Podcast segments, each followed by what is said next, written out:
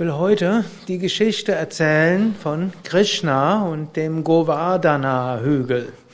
Vor ein paar Tagen war ja Krishna Jayanti und die Krishna-Schwingung liegt noch in der Luft. Und es gibt viele wunderbare Krishna-Geschichten und eine davon handelt davon, dass die der Dorfbewohner, die, eigentlich der Hirtenstamm, ist eine Weile sesshaft gewesen und dort hatten sie so ein bestimmtes Ritual entwickelt, dass sie einmal im Jahr ganz besondere Opfer gebracht haben an Indra und andere Engelswesen und vor allen Dingen solche, von denen sie gedacht haben, dass sie dann irgendwo das Wetter beeinflussen. Und Krishna sagte zu den Stammesbewohnern, ja, wisst ihr, Anstatt euch zu irgend, an irgendwelche Engelswesen zu richten, richtet euch entweder direkt an Gott oder ihr könnt ja auch den Hügel selbst verehren. Der Hügel selbst ist eine Manifestation Gottes. Und so überlegten sie und schließlich dachten sie, ja, das macht ja Sinn. Anstatt wir uns an irgendwelche Wettergötter richten, wollen wir uns einfach direkt an Gott richten. Und Gott ist allumfassend, allmächtig, allgegenwärtig, allwissend. Und er ist natürlich auch in diesen Wettergöttern, er ist auch in diesem, in diesem Hügel und in diesem Berg.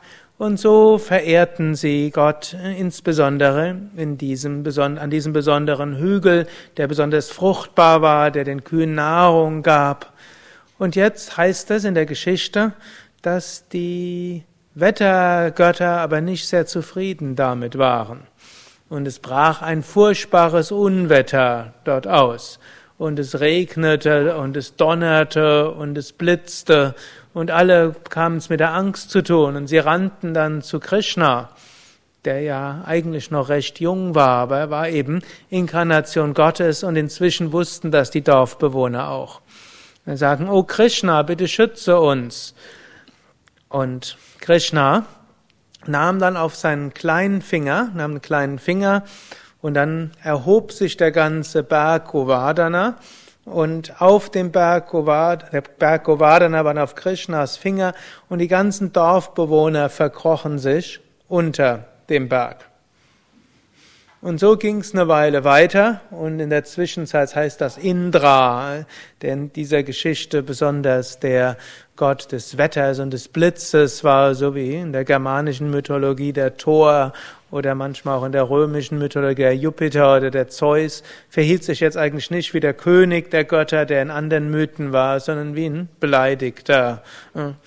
Und er übergoss nochmal umso mehr Wasser, aber schließlich erkannte er, hm, anstatt dass das dem Berg geschadet hatte, wurde der Berg immer größer und so schließlich hm, ließ Indra die Wolken verziehen und es wurde wieder schön und Krishna setzte den Berg wieder ab und Indra kam zurück, verneigte sich vor Krishna und hm, bedankte sich, dass er diese Lektion bekommen hatte. Eine interessante Geschichte oder eigenartige Geschichte oder lustige Geschichte, Kindergeschichte, hm? vermutlich alles. Und es gibt dort viele Bedeutungen darin. Aber das eine Bedeutung, die man dort vielleicht dort rausbekommen kann, ist, äh, wie es auch Jesus gesagt hat, sorgt euch erst um das Königreich Gottes, dann wird euch alles andere von selbst zufallen. Oder wir finden das auch im, letztlich im Alten Testament. Du sollst keine anderen Götter neben mir haben. Ist oft missverstanden worden, mindestens in meiner Interpretation. Jeder hat das Recht ja auf seine eigene Interpretation. Wenn ich das jetzt hier so sage und wir singen Krishna und Shiva und Rama und Durga, haben wir dann einen ganzen Haufen von Götter.